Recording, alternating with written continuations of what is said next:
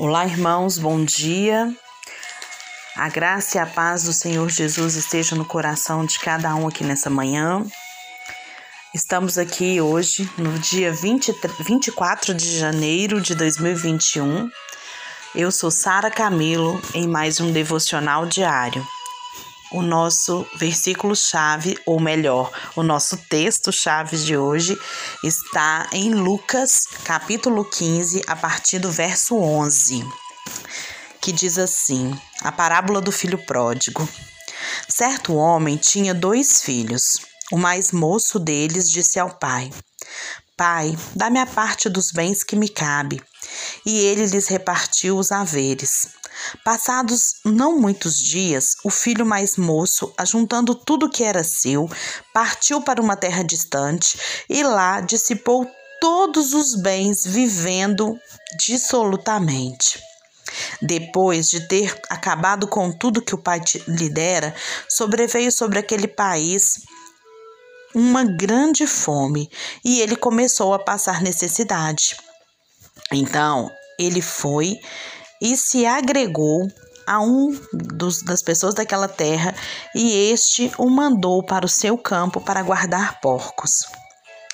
Ali desejava ele fartar, fartar-se das afarrobas que os porcos comiam, pois ninguém lhe dava nada.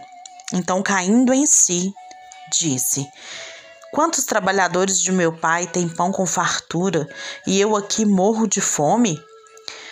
Levantou levantar-me-ei e irei ter com meu pai, e lhe direi: Pai, pequei contra o céu e diante de ti. Já não sou digno de ser chamado teu filho. Trata-me como um dos teus trabalhadores.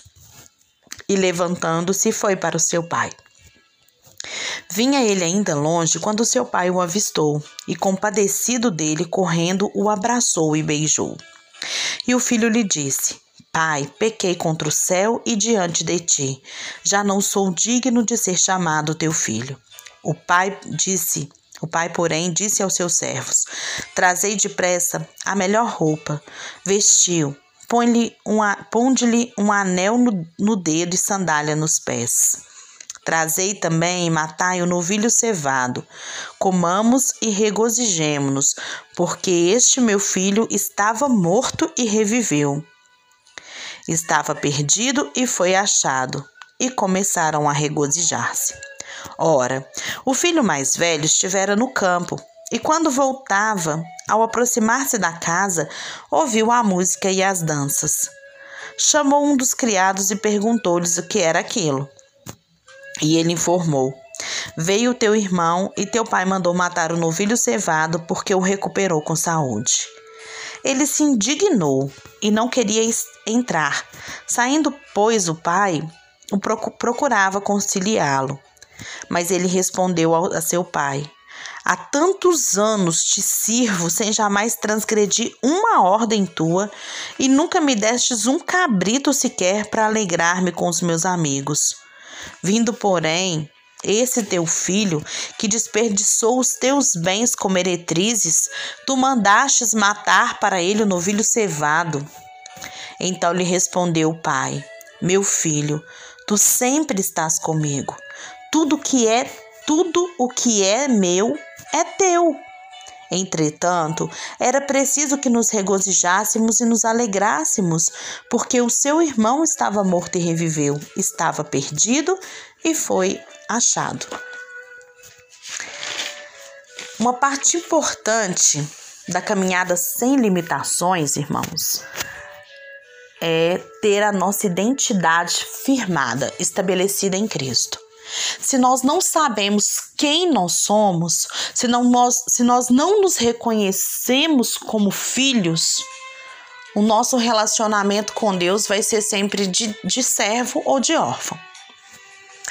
Na história, nessa história do filho pródigo, a gente vê três mentalidades diferentes, certo? Normalmente, cada um relaciona Deus a uma dessas três modalidades, qualquer um de nós. Mas somente a mentalidade certa é que nos garantirá que verdadeiramente conseguiremos, com ousadia, ter acesso àquilo que já nos pertence. A primeira mentalidade que a gente vê aqui é a de servo. Nós podemos ver isso claramente no irmão mais velho, no verso 29. Que, que ele fala, né? Mas ele respondeu a seu pai: Há tantos anos que te sirvo, sem jamais transgredir uma ordem tua, e nunca me destes um cabrito sequer para alegrar-me com os meus amigos. De forma alguma isso era verdade, pois o pai, né, ele lhe disse que ele poderia ter recebido tudo que lhe pertencia quando quisesse.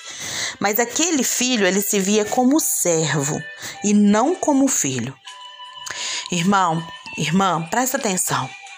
Se você não se se você se vê como servo de Deus e não como filho ou filha amada e amado e amada de Deus, você sempre passará necessidade porque não receberá o que lhe pertence. Você vai achar que você não é digno de receber aquilo porque você é servo. Então, nós servimos ao Senhor com alegria. Mas a nossa condição não é de servo que presta serviço, mas de filho amado que honra o Pai com o serviço. Há uma diferença muito grande nisso. A segunda mentalidade que a gente vê nesse texto é a mentalidade né, de quando volta para casa o filho mais moço e ele expressou claramente uma mentalidade de órfão, que é a mentalidade de órfão, que está em 15 e 21, que fala assim: E o filho lhe disse: Pai, pequei contra o céu e diante de ti, já não sou digno de ser chamado teu filho. Ele não se considerava digno de ser filho. O que eu amo nessa história é que o pai ele ignorou o que ele disse e como resposta simplesmente o cobriu de amor. Mas presta atenção, ele não se via como filho, mas como órfão. Ele chega ali diante do pai, né? Ele está arrependido do que ele fez, mas ele, ele sai da condição que ele tinha antes quando ele pediu a herança. Ele se apresenta ali como órfão diante de Deus. Espera aí, eu vou para lá porque lá eu não vou passar fome, porque até os empregados do meu pai comem pão com fartura. Então ele se tira dessa condição. E a terceira mentalidade é a mentalidade de filho. Finalmente, o filho aceitou a restauração completa e ele pôde morar na casa do seu pai como filho. Ele já não se via mais como servo e nem como órfão. Ele se via como filho. Ele sabia que, independente do que, do que, da situação que ele viveu, naquele momento ali ele estava sendo recebido como filho. Um exemplo, olha, pensa, eu já tenho 17 anos de casada. Quando eu vou na casa da minha mãe, do meu pai, eu entro na casa deles, eu abro a geladeira, eu pego o que eu quero comer. Eu deito na cama. Eu, se eu vejo um pacote de biscoito fechado que eu tô querendo, eu tenho liberdade de ir lá pegar aquele pacote de biscoito e abrir e comer daquilo. Eu mexo na geladeira, eu faço uma comida. Eu, eu me disponho para lá para ficar sem data para voltar, porque é a casa do meu pai, da minha mãe. E eu sou filha. E como filha, eu me vejo nessa, nessa condição de poder chegar na casa deles e considerar a casa deles a minha casa. Certo? Irmãos, só filho recebe herança. Só filho. Servo não recebe herança. Órfão não recebe herança. É filho que recebe herança. Então, enquanto a gente se vê com essa mentalidade religiosa de que nós somos servos, a gente nunca vai trazer para nossa compreensão o nosso papel de filho. A gente sempre vai achar que a gente deve respeito de limite ali até onde eu posso ir, porque o servo, ele não pode fazer isso, que o filho faz. O, o servo, ele não tem a liberdade que o filho tem. Certo? Então, quando eu compreendo que né, com a nova aliança, eu me torno filho, eu passo a ter direito, eu passo a ter é, condição de ir para a casa do meu pai. Lá no Antigo Testamento, nós somos tratados como. O, o, o povo do Antigo Testamento é tratado como servo de Deus. E há a promessa de que o filho viria. não é? Com a, a, a, morte e ressurreição de Jesus, a palavra diz que nós nos tornamos, que Jesus nos eleva com ele às regiões espirituais, celestiais, e que nós saímos da posição de servo e nos tornamos filhos de Deus, co-herdeiros de Cristo. Então, o nosso papel hoje não é mais de servo. O nosso papel hoje é de filho.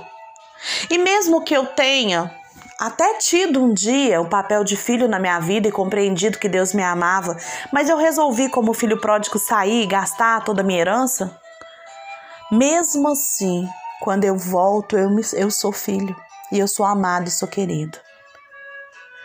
Por quê?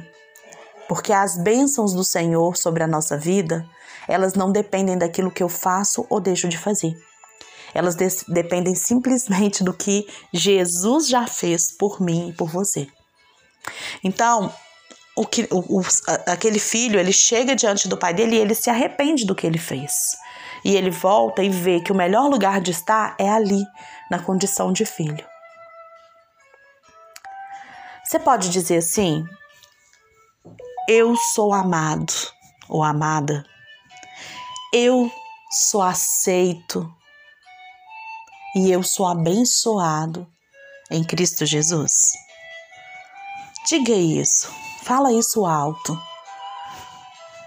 Eu sou abençoada abençoado. Eu sou aceito ou aceita. Eu sou amado ou amado em Cristo Jesus. Porque essa é a condição que Deus te vê hoje. Deus, ele não te vê na condição de servo. Como eu já disse aqui, como filha de Deus, eu quero servir ao meu Pai. Como filha de Deus, eu quero ter uma vida de serviço para o meu pai, mas não numa condição de servo. Tá? Então que a gente possa pensar sobre isso e mudar essa mentalidade de que nós somos servos. Tá? Porque em Cristo nós não somos servos, nós somos filhos e nós temos direito à herança. Toda autoridade está sobre nós, todo amor está sobre nós, todo poder está sobre nós não por nós, mas por Cristo, que deu a sua vida para que hoje a gente pudesse estar numa condição de filho. Essa é a maior verdade do Evangelho. A transformação do povo de Deus de servo para filho. Toma posse, se reconheça, refaça sua identidade, escreva eu sou filho de Deus porque traz a realidade, traz para o seu coração. Sabe qual a maior dificuldade que nós enfrentamos hoje? Uma das maiores dificuldades que a gente enfrenta hoje não é vencer o inimigo.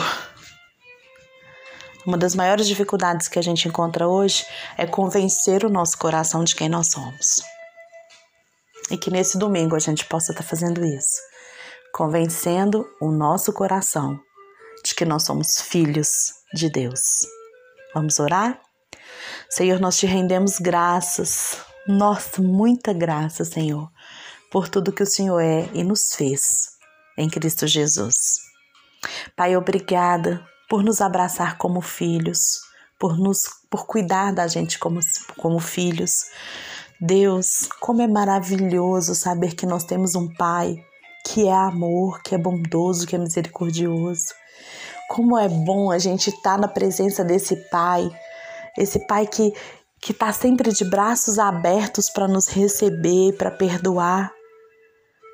Mesmo quando nós falhamos, e na verdade, quando nós falhamos, ainda mais aberto está para nos receber. Não é um Deus que nos separa dele. Mas é um Deus que está sempre aberto, de braços abertos, para nos receber, perdoar, nos colocar sandálias nos pés, anéis nos dedos, túnica nova de Filho de Deus. Muito obrigada, Jesus, por ter feito isso por nós. E em nome do Senhor Jesus, Pai, nós clamamos nessa manhã que essa identidade seja restaurada em cada um de nós e que nós possamos nos posicionar como filhos de Deus nesse mundo, para que então, Deus, o mundo compreenda quem é Jesus. Nós te amamos, Pai. Te consagramos esse domingo e que a gente possa viver para glorificar e honrar o Senhor em tudo que nós fazemos. Em nome de Jesus que oramos. Amém.